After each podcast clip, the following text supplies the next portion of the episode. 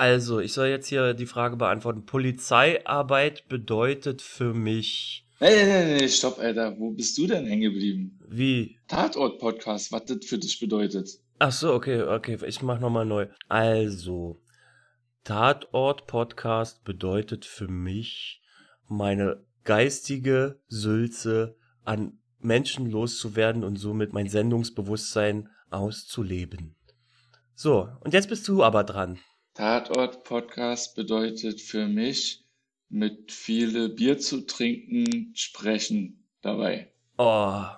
Haben wir das jetzt im Kasten? Komm, ey, das ist so was Nerviges, solche ja, philosophische komm, Fragen. Müssen wir uns gleich nochmal angucken. Lass uns das gleich wieder löschen und stattdessen Podcast aufnehmen, mein Freund. Ja, echt mal mit die Philosophie Quatsch, das war echt, echt, ja, hast recht.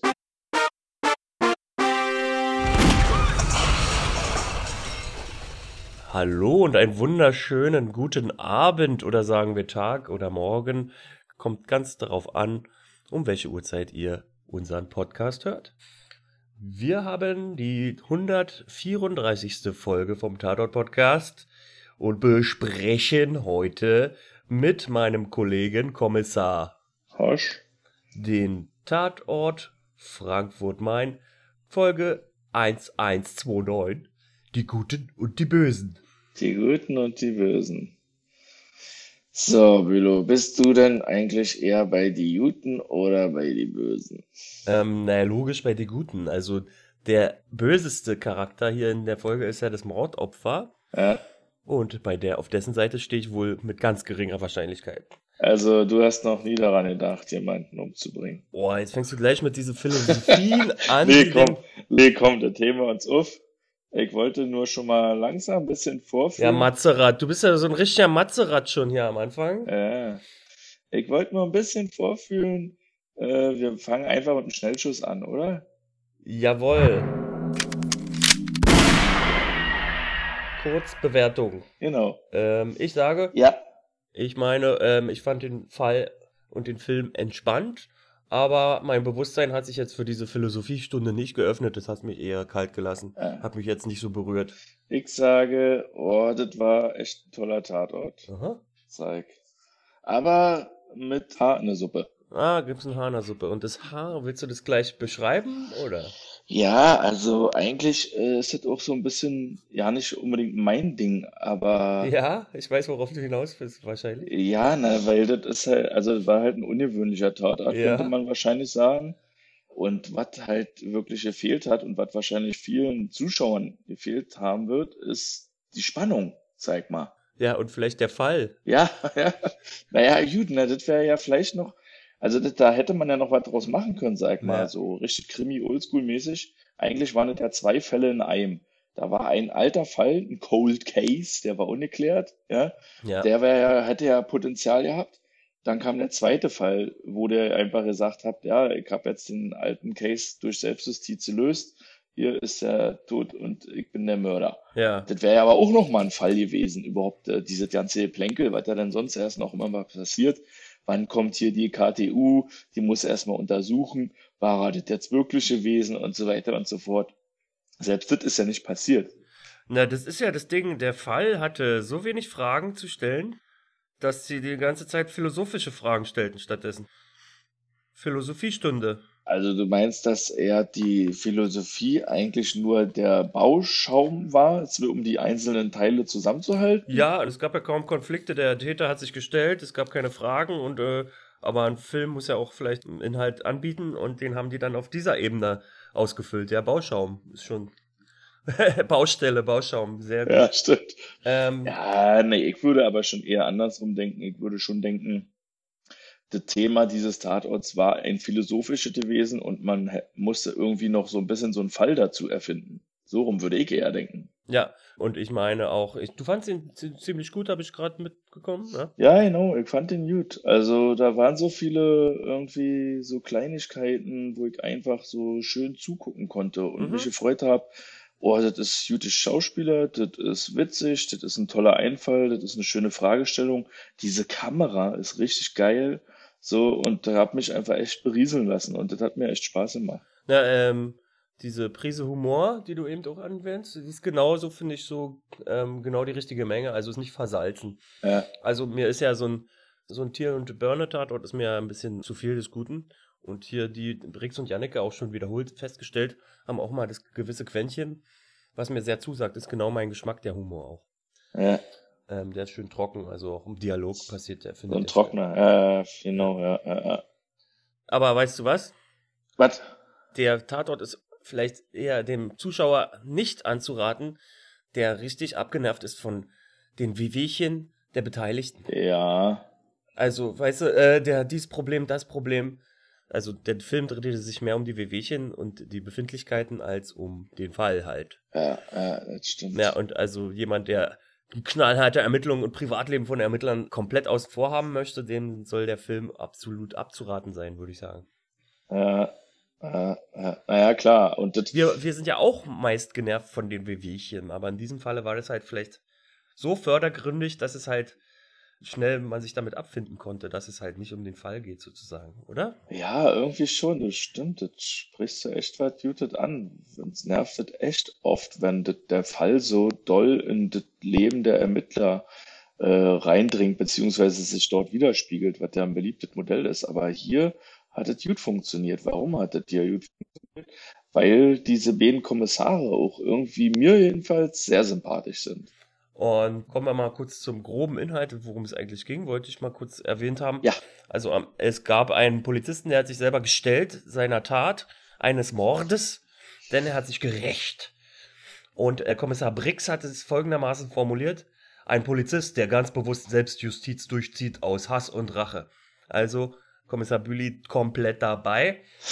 Ich hätte mir auch schon vorstellen können, äh, den Film vorm Film. Also eigentlich haben wir ja hier einen Film nach einem Rachefilm. Ach so, ja, okay. Du könntest dir dazu sehr gut ein Prequel vorstellen. Ja, die ganzen Flashbacks als, als fiesen, traurigen, bitteren, als bitteres Rachedrama. ja, ich kann es vor meinem inneren Auge sehen. Und also, er hat ja jahrelang darauf hingearbeitet, dass er das den platt macht, glaube ich. So, dann stellt er sich. Mhm. Dann kommt er da ins Revier. Und dann wollen die ihm das nicht glauben. Äh, erstmal nicht, aber das geht aber auch schnell, dass sie ihm das abkaufen. Ja, am Ende schon. Aber dann wollen sie es verstehen, oder was? Ja, das ist es. Ja, guck mal, wir stellen genau so eine philosophischen Fragen wie die.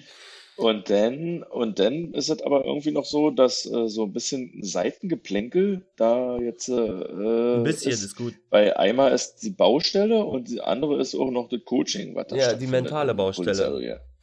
Ah, mentale Baustelle. Ja, es gab ähm, das Coaching, ey, ich muss aber auch zu diesem Coaching sagen, ey, ich mag so eine Coach, Berater, grundsätzlich habe ich eine Ablehnung und das wurde hier auch mir verdeutlicht auch.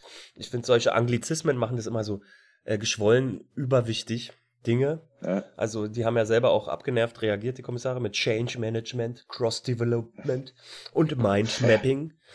Ja. Äh, Fanny hat gesagt, was soll es Mindmapping? Wobei ich dazu sagen muss, ich muss mal Mindmapping in Schutz nehmen. Letztendlich machen die ja jeden Fall, wenn die Täter mit Fäden verbinden an Tafeln, sind es ja letztendlich auch Mindmaps. ja, klar, das stimmt. Und die Fishbowls nicht zu vergessen. Was ist das eigentlich? Eine Fishbowl, hast du gegoogelt, Hä? ist ein Sitzkreis, ein kleinerer Sitzkreis und ein äußerer Sitzkreis. Hä? Also wie so eine Selbsthilfegruppe. Und au außer hinter der Selbsthilfegruppe ist nochmal ein Sitzkreis, welche von außen, die nicht reden. Die dürfen nur reden, wenn sie in den inneren Kreis sich auf einen Stuhl Platz nehmen. Ach so. Das ist eine Fishbowl, Goldfischschale. Was soll man das, das im Polizeirevier machen? Ja, weiß auch nicht, Einfach. nicht jeden Tag, aber ich fand es ja am Ende schön. Am Ende ist ja das Ergebnis auch mal was Erfrischendes und ich fand ja die Videos, die sie sich gegenseitig angeschaut haben, dann von ihrer Polizeiarbeit auch interessant, was die da so von sich geben. Ja, ja, das stimmt auf jeden Fall. So, aber weißt du, die Baustelle? Die Baustelle, ja, was war eigentlich mit die Baustelle da? Ich habe ja eine ist ja- Theorie. Ja, erzähl. Die Theorie ist, dass die Baustelle da stattgefunden hat, weil die in der nächsten Folge Frankfurt Main ein neues Revier haben. Und der äh, Real-Life-Hintergrund ist, dass dieses Haus, wo sie da wahrscheinlich immer gedreht haben, ein leerstehendes Haus ist und was jetzt endgültig abgerissen wird. So sieht's aus. Das ist meine Theorie. Äh, kann gut sein, aber was ich dazu weiß, ist, dass das einen seriellen Charakter hat. Ja, Und zwar in der Folge Tatort Falscher Hase, in der Frankfurter Folge davor, so. begann diese bauliche Ursache schon. Und zwar waren die da alle aufgrund der defekten Klimaanlagen alle in Wintersachen eingepackt, Ja, während sie im, ähm, auf ihrem Revier waren. Das heißt, äh, wenn das nicht derselbe Drehbuchautor war, hat er wirklich dieses Element aufgegriffen und da was Serielles draus gemacht. Okay, na, das ist natürlich, kann natürlich auch gut sein. Und diese ganze äh, Situation wiederum hat mich an eine alte Serie erinnert aus den 90ern. Ähm, auch die Aufmachung und die kleinen Schauplätze, die äh, immer diesen Szenenwechsel verursacht haben, und zwar ans Hospital der Geister. Oh, was ist das denn? Ein Horrorfilm, oder? Das ist Lars von Trier, seine Krankenhausserie. Ach so. Kann sich vielleicht entsinnen. Geister hieß die auch eigentlich zwischenzeitlich nur. Und da ging es um ein Krankenhaus, das hatte auch äh, mentale Baustellen. Mhm. Da war auch so äh, Seminar zur guten Laune. Und da gab es auch so geheime, äh, ein Facharzt hatte auch unten im Keller sein eigenes äh, Privatwohnräumlichkeiten sich aufgebaut und so. Und vom Flavor war das schon vergleichbar. Also da muss ich häufig dran denken. Und bei dem Hospital der Mhm. Geister kommt halt Udo Kier noch als Teufel auf die Welt in, ein- in einer Schwangerschaftsszene, wo er direkt an der Seite aus einem Bauch raus äh, bombt mit seinem Kopf, Udo Kier. Oh. Also Lars von Trier hat da schon die Ekeleffekte begonnen, die- für die er auch bekannt ist. Äh, äh, äh. Genau, das hat mich ein bisschen daran erinnert. Auch ähm, die hier vorhandene Hannelore Elsner hat ja einen, einen gewissen Gruselfaktor erzeugt zu Beginn. Äh, jetzt hast du den Namen zum ersten Mal gesagt. Wir haben vorher noch gar nicht erwähnt.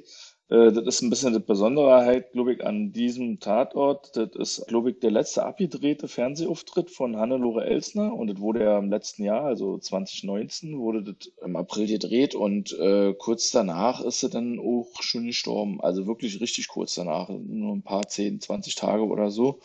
Äh, und das wusste ich dann im Vorhinein auch schon, habe ich mich aber gewundert, Alter, die Hannelore Elsner, wie fit die da noch ist.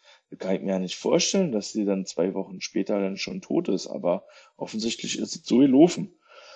Und ich muss jetzt ganz ehrlich auch sagen, also Hannelore Elsner ist mir jetzt bis auf den Namen eigentlich überhaupt ja kein Begriff. Ich glaube, das ist das allererste, was ich von ihr so im Fernsehen gesehen habe.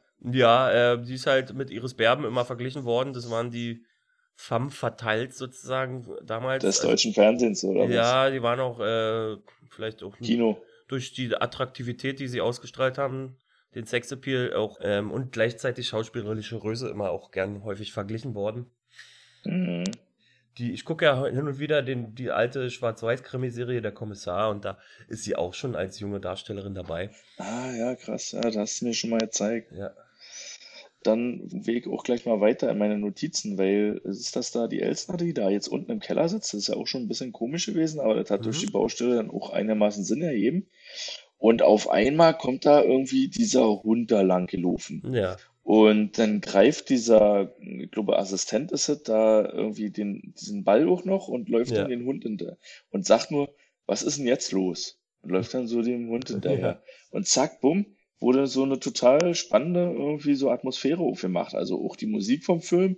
Und da sind wir auch gleich beim nächsten Namen, den wir nennen müssen, Helmut Zerlett. Ja. Äh, das hat eine unheimlich geile Atmosphäre teilweise geschaffen. Ja, ich war auch überrascht, als ich den Namen sah im Vorspann, äh, war ich erstmal sehr aufmerksam, ob er jetzt, äh, weil man kennt ihn ja größtenteils von Harald Schmidt Show, also Ja, als jemand, der mit Trara arbeitet, sage ich mal.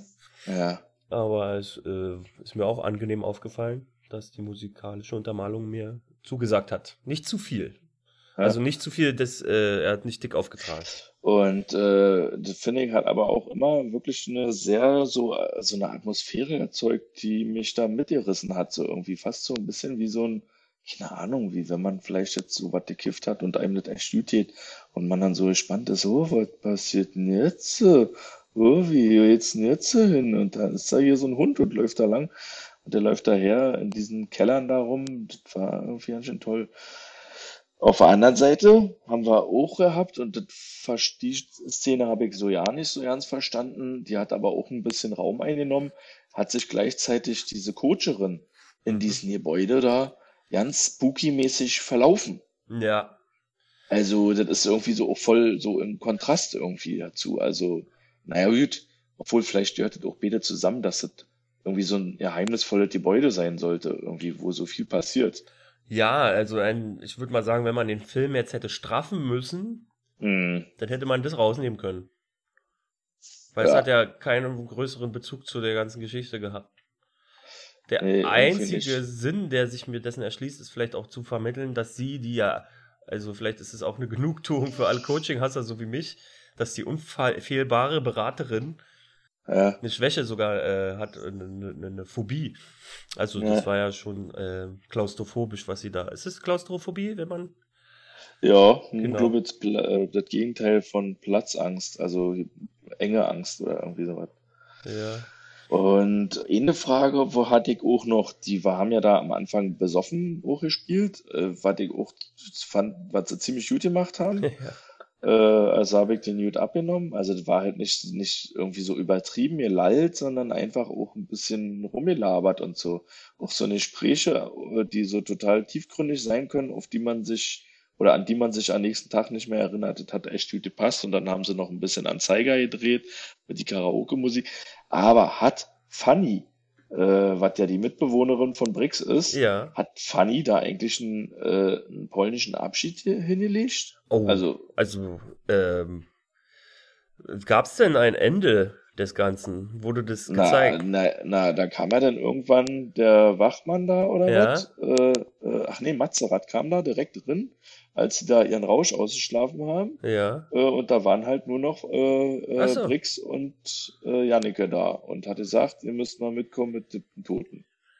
Ja, vielleicht, also wir wissen es nicht, ob sie Polnisch gemacht hat. Vielleicht hat sie ja auch gesagt, ich bin hier kein äh, Mitarbeiter in diesem Revier und möchte nicht äh, äh, geweckt werden müssen von jemandem, der sagt, was suchen Sie hier? ist jetzt meine Hypothese. Was ich zu Fanny sagen wollte, nur kurz, ich habe mich gefreut, als sie aufgetaucht ist. Es ist tatsächlich eine Figur, äh, die mir so sympathisch ist, dass ich so Wiedersehen macht Freude Gefühle hatte. Die das erstmal alles wieder, ähm, wir haben ja schon hin und wieder Brix und Janneke besprochen Mhm. und gesehen. Und äh, aber auch lange nicht, weil wir auch äh, hin und wieder mal aussetzen. ja, Und dann habe ich mich halt wirklich gefreut, so wie alte Freunde wiederzusehen. ja, total. Ja, das ist ja auch einfach echt eine tolle Figur.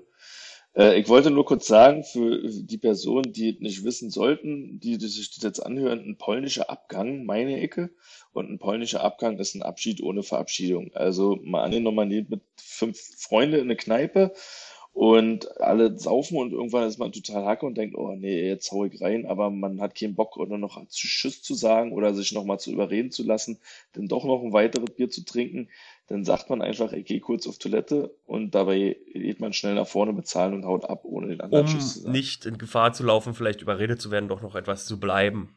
Ja, genau. Äh, da bist du ja, da Da bist hat du Profi drin, das nicht zu tun, den polnischen. Du sagst einfach knallhart, ich gehe jetzt und lässt dich auch n- von niemandem einlullen und ziehst das Ding dann durch. Also erstmal großen Respekt. Ich mache ja gern mal den halbpolnischen. Der, Der geht so, dass du einer Person leise, unauffällig den so. Abschied gibst und äh, der soll bitte das Tschüss ausrichten an die anderen. ja, ja. Also, Da musst du aber auch Glück haben, dass genau diese Person nicht das dann laut rauskrakeelt und dich dann, Ja, oder dich überredet. ja, genau, oder dich dann Den überredet. muss man vorher schön, wohl dezidiert auswählen. Ja. Ja. Äh, aber und was ich dann auch nochmal sagen wollte, der, die lagen ja dann nun auch auf dieser Baustelle und haben da gepennt und haben da getanzt und das Büro, die Kulisse da in diesem äh, war ja schon auch ein bisschen Kammerspielartig, aber auch auf eine ganz eigene Art Kammerspielartig, weil irgendwie war ja nie eine geschlossene Kammer, fast nie. Ähm, die hat einfach, also da, wie viele Leute da mitgewirkt haben und wie viele Dinge da hin und her transportiert werden mussten, um an einem bestimmten Platz zu stehen oder die ganzen Statisten, die hinten langgelaufen sind, auch, die auch die Verhöre gestört haben und so, muss ja alle getimed gewesen sein. Äh, und das äh, ganz besondere Sahnehäubchen auf dieser Kulisse war ja wirklich der, dieser äh, fast fünf Minuten oder keine Ahnung wie lange Take äh, ohne Schnitt, äh, nachdem Brix gekotzt hat und mit Jannike da durchs Präsidium läuft, in den Fahrstuhl rein, aus dem Fahrstuhl wieder raus, alles ohne Schnitt, richtig krass. Ja, aber eins haben sie, äh, eins hat mich erstaunt. Ja, Die haben äh, wahrscheinlich übernatürlich mentale Kräfte. Die sind einfach in den Fahrstuhl gegangen, haben keinen Knopf gedrückt. Die sind einfach. ah, krass. Das fand ich auch sehr amüsant, weil man hat wahrgenommen, dass äh, die Darstellerin Bräuch, ähm, die die Janik gespielt, auch ähm, Ja. so achtsam war dieser Szene, dass sie nicht nochmal wiederholt werden müsste, dass sie kurz innegehalten hat, als die Fahrstuhltür zuging und man sieht, wie sie losquatschen will, aber dann nochmal wartet, bis die Fahrstuhltür aufgrund der äh, Geräuschstörung erstmal schließt, bevor sie ihren nächsten Satz formuliert. Ah, okay, ja. Damit jetzt dann nicht nochmal aufgenommen werden muss. Genau. Ah, klasse. Ja. Sogenannte Plansequenz. Ach, Plansequenz heißt es, ja, genau. Also die war wirklich schön. Also da guckt man doch gerne mal zu. Das ist, und auch bei vielen anderen Sachen habe ich gesehen, dass da so kameramäßig echt schönes Handwerk abgeliefert wurde. Also auch so Einstellungen durch so einen komischen, halbtransparenten hier Malervorhang durch auf die Leute darauf. Also wurden immer ganz tolle Orte auch gesucht, um jemanden aufzunehmen oder um was zu zeigen. So und äh, wirklich, also da muss ich auch nochmal sagen, deshalb hat mir das so schön gefallen, weil zugucken einfach Spaß macht. Ja, ja, ja. Ja, ich wollte mal zu der Figur Mazerat, äh, was eine kleine Auffälligkeit äh, ah, ja. loswerden. Hau mal raus. Der hat immer, also an zwei Stellen. Einmal, als er bei der Anfahrt zum Tatort Johnny Cash Walk the Line gehört hat, hat er mitgesummt. Und später, als er am Dachbalkon äh, stand mit äh, ja. Kommissarin Janneke und sie ihn ein bisschen ausgequetscht hat, auch wieder philosophischer Art mit Motiv und, und Sinn des Ganzen, ja. hat er auch da nebenher immer rumgesummt. Ja. Wie so ein Tick. Wenn es ihm zu nahe geht, fängt er an zu summen. Ah, da hatte ich ein bisschen Schiss, dass er da irgendwie vom Austickt. Dach springt irgendwie oder austickt, ja. Ja. Weil ich meine, äh, die Kommissarin redet da gerade mit ihm und er summt ein Lied. Das- Das war schon ein bisschen, ah, Ja. war nicht ganz ungefährlich. Aber irgendwo, ich überlege gerade, woher ich auch den Namen Peter Lohmeier kenne. Irgendwie sagt Ist er schon, ist was. schon, ja, der gehört auch zu, zur ersten Liga von deutschen Schauspielern halt. Aber am Tatort zu unserer Zeit haben wir ihn noch nicht gesehen. Als Nebenfigur mit Sicherheit. Ja, vielleicht. Es steht auf jeden Fall. Ach so, ist auch nur eine Auswahl von Filmografie. Naja, gut, wer weiß. Aber an sich hat er jetzt schon geil gemacht. Also ich fand auch irgendwie, weiß ich nicht, irgendwie doch wie eine Atze so ein bisschen. Hm. Die Figur, die er da dargestellt hat. Also der war zuletzt im Tatort im Jahr 2000, also Ah Ja, okay. mit ihm noch nicht das Vergnügen gehabt. Ja, gut. Äh, genau. Um, Und bitte nicht so viel Mettbrötchen essen? Nee. Wieso? Nee.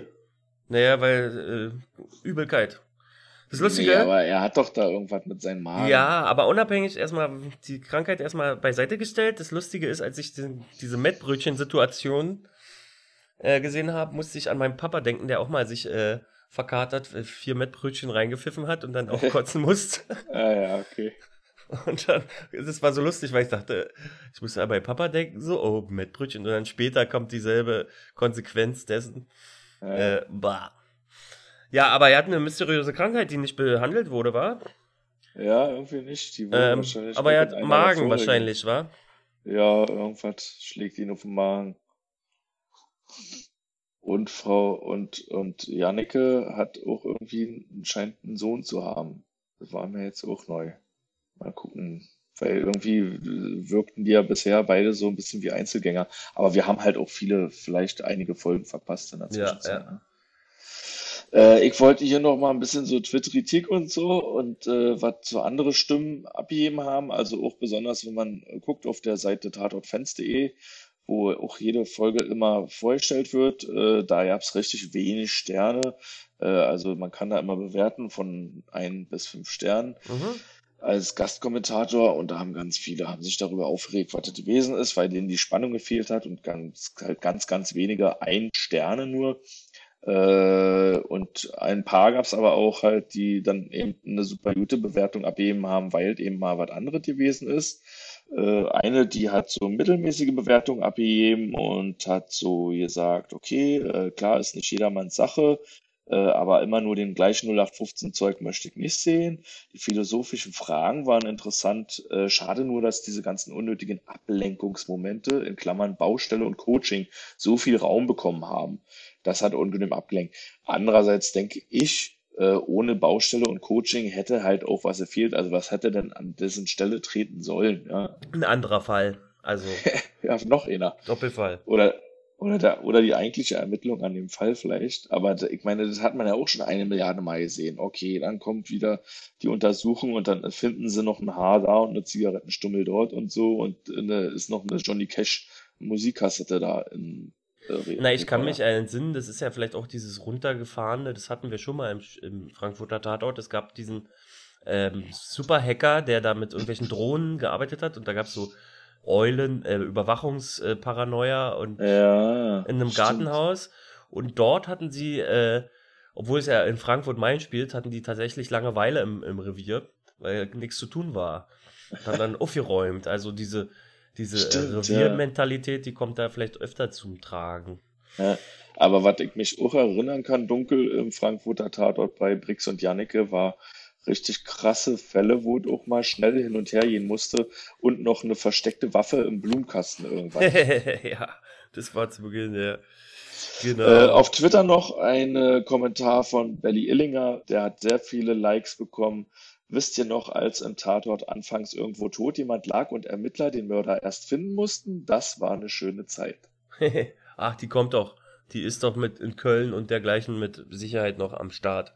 Ja, denke ich auch. Ja. Das wird wieder kommen und die Leute, die mehr Spannung und mehr Oldschool, Tatortmäßig mit schöne äh, Leiche, die erst noch Mörder gefunden werden muss, haben wollen, das wird auch wieder kommen. Ähm, ich fand lustig, dass äh, auch einer der bei den regulären Tatort-Zuschauer auch unbeliebten Folge stattfindenden Darsteller, und zwar Wer bin ich? mit Uli Tukur, Ja, wo er sich selbst spielt.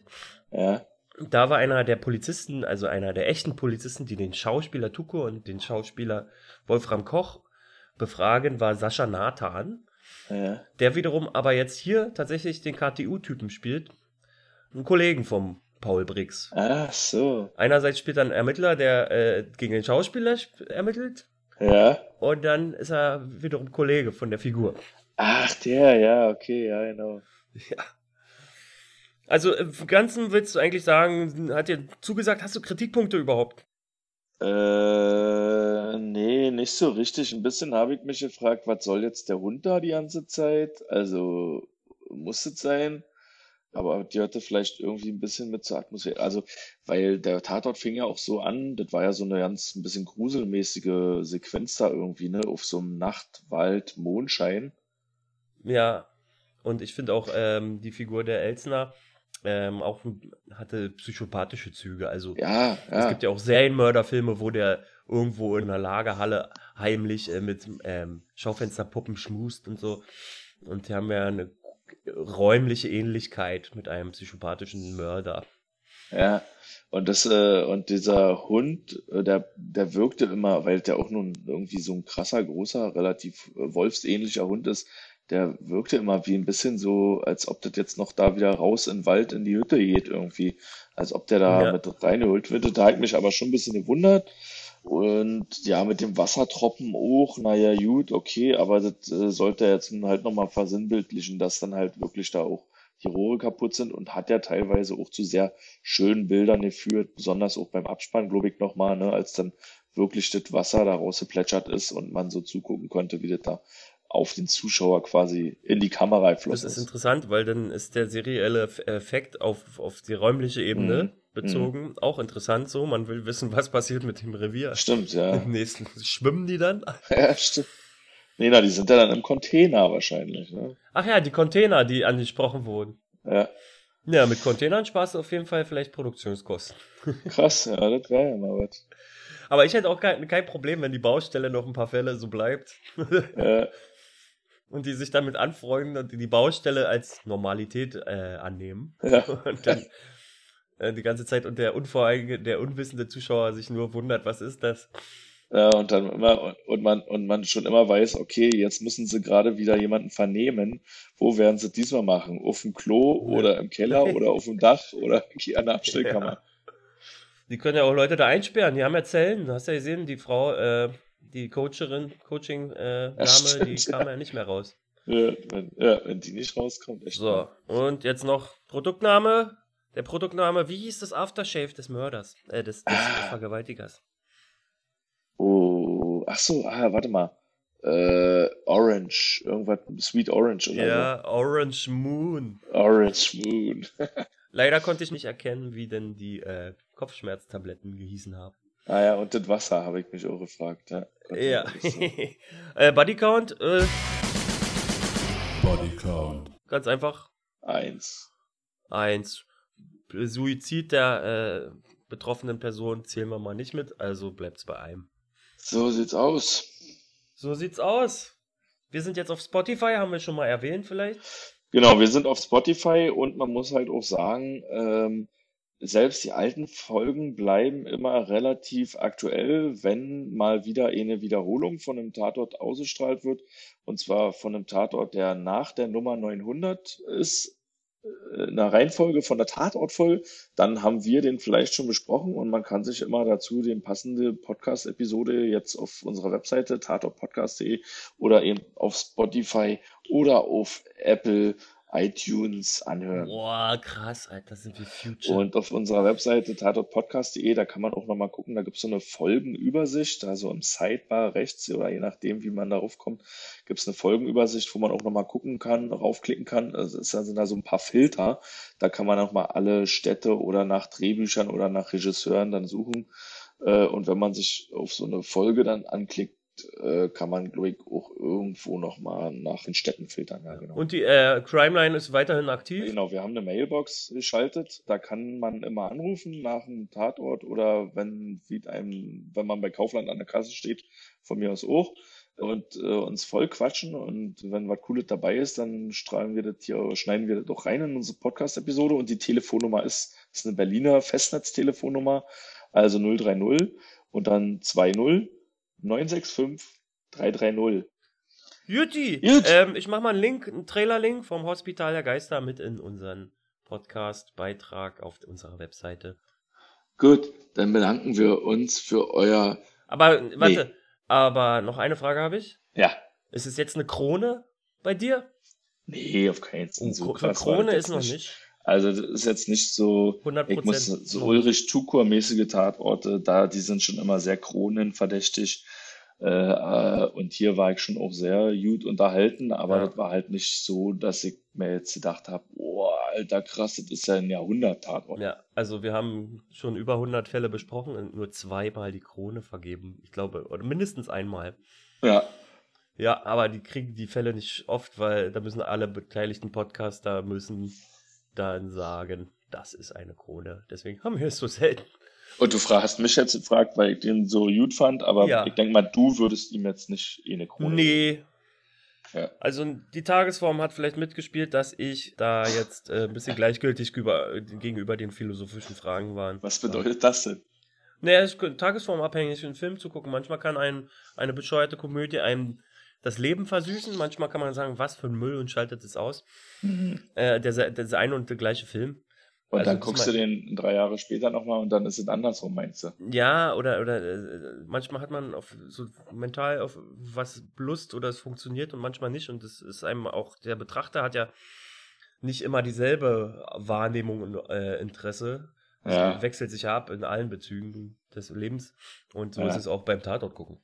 Ja, auf jeden Fall, das stimmt. Äh, noch eine kurze Frage. Was war das jetzt? Wie war War das ein Whodunit? War das ein How Catch 'em? Was ist das?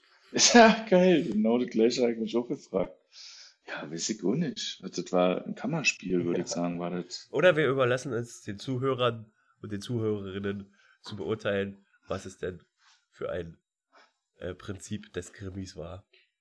Genau, ihr entscheidet. Okay. Gut, mein Alles Freund. klar. Ich bedanke mich für dieses tolle Gespräch. Rinja hauen.